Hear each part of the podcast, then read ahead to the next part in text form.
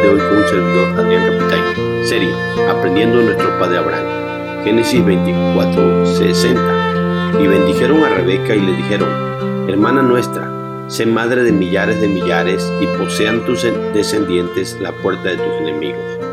Hoy meditaremos en bendecida. La Biblia en muchas partes nos manda a bendecir a todos los que nos rodean y aún a los que nos maldicen. Hoy veremos cómo la familia de Rebeca le dio una bendición muy especial. Primero, una bendición distinta. Y bendijeron a Rebeca. Rebeca ya era una mujer bendecida, pues Dios la tenía destinada para que se convirtiera en la esposa de Isaac, el hijo, por quien la promesa de bendición prometida a Abraham habría de llegar a todas las naciones. Así que ya era una mujer rodeada de favores y misericordias de Dios, pero sus hermanos, al oír tan, al oírla tan decidida, ellos quisieron que no se fuera mal de la casa, sino que se fuera con la bendición de la familia. Y eso era su intención, que Rebeca supiera que su familia deseaba que le fuera bien en la vida. Segunda cosa, una bendición fraternal. Y le dijeron, hermana nuestra. Bendecir viene del hebreo barak, y su significado es proferir, decir un dicho. Se decía arrollado cuando era una bendición a Dios. Bendecir es decir bien de otra persona o desearle bien. Y lo contrario es maldecir, decir mal de otra persona o desearle mal. Así que los hermanos la bendijeron diciendo y deseando bien a su querida hermana y la trataron con cariño, casi como diciéndole, te vas a cumplir un rol diferente, pero tú seguirás siendo la hermana nuestra. Tercer cosa, una bendición parecida. Sé madre de millares de millares, dice la parte en medio del verso. Su primer deseo es que fuera madre de millares. Allá en el Medio Oriente no podía haber una mayor bendición para una mujer que esta, el de tener hijos, pues el no tenerlos era visto como una maldición. Así que ellos le expresan su deseo, que su descendencia fueran miles. Y no se refiere a que tuviera muchos hijos, sino que ellos estaban pensando en los hijos de los hijos de sus hijos. En otras palabras, de toda su descendencia, pues en sí Rebeca solo tendría dos hijos. Este deseo y bendición de la familia de Rebeca es parecida a la que Dios le había dado a Sara, la mamá de su futuro esposo, cuando Dios le dijo a Abraham sobre ella, y la bendeciré y también te daré de ella hijo. Sí, la bendeciré y vendrá a ser madre de naciones, reyes de pueblos vendrán de ella. Génesis 17, 16. En otras palabras, Sara solo tendría un hijo, pero de él, de Isaac, cuando se casara con Rebeca, saldrían naciones y reyes de toda su descendencia. Cuarta cosa, una bendición de victoria y posean tus descendientes la puerta de sus enemigos, dice el final del verso.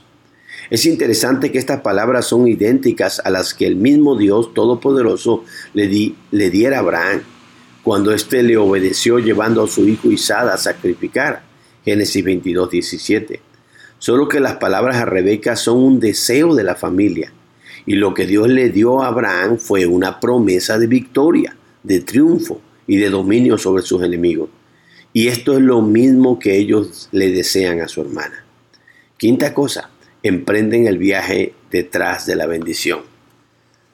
Entonces se levantó Rebeca y sus doncellas y montaron en los camellos y siguieron al hombre y el criado tomó a Rebeca y se fue. Verso 61.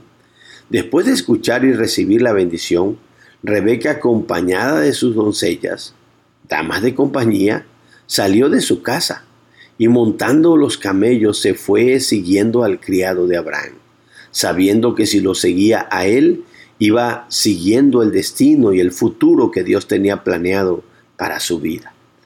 Veamos las lecciones prácticas. Hermanos, no olvidemos que somos llamados a heredar bendición. Primera de Pedro 3.9 dice eso. Y por lo mismo de nuestros labios solo deben de salir palabras de bendición y nunca de maldición y mucho más cuando es para nuestra familia y hermanos. Aunque sepas que una persona ya está bendecida por Dios, tú debes de bendecir, decir y hablar bien de los que te rodean. y desearles el bien y nunca el mal, pues somos llamados a bendecir y no maldecir, como dice Romanos 12, 14. Valoremos a nuestra familia y hermanos de sangre, al igual que a nuestros hermanos en la fe, y mostremos nuestro cariño y amor, aunque ellos vayan a cumplir un rol diferente, y quizás un día ya no puedan estar junto a nosotros. Hagamos sentir que seguirán siendo nuestros hermanos. Sé que hoy en día una parte de la sociedad está en contra de la concepción y procreación de hijos, al grado que están legalizando el aborto. Pero a la luz de la Biblia las mujeres son coherederas de la gracia de dar vida. Primera de Pedro 3:7. Es una de las mayores bendiciones y bienaventuranzas que ellas puedan experimentar. Salmo 113:9. Y como cristianos es de lo que más debemos desear y pedir para las mujeres que conocemos que sean madre de millares. Hermanos, es bueno que deseemos victoria y éxito, triunfo a nuestros familiares y hermanos. Como esa posean tus descendientes la puerta de sus enemigos, que le dijeron sus hermanos a Rebeca. Pero aunque es bueno que se lo digamos y deseemos a alguien, lo mejor es cuando es una promesa de Dios, como se lo dijo Dios a Abraham pues nuestros deseos podrían no cumplirse. Pero si Dios lo promete, sí se cumplirá, aunque nadie más lo hubiera deseado. Y por último, aprendamos de Rebeca, quien no le importó que a quién iba a seguir. Era solo un siervo o un empleado de Abraham, pero ella fue con él y detrás de él, porque aparte de ser un hombre de Dios, ella estaba segura que esa persona la llevaría y guiaría hacia la bendición que tanto le había deseado su familia. Dios te bendiga, mi hermano. Dios te guarde.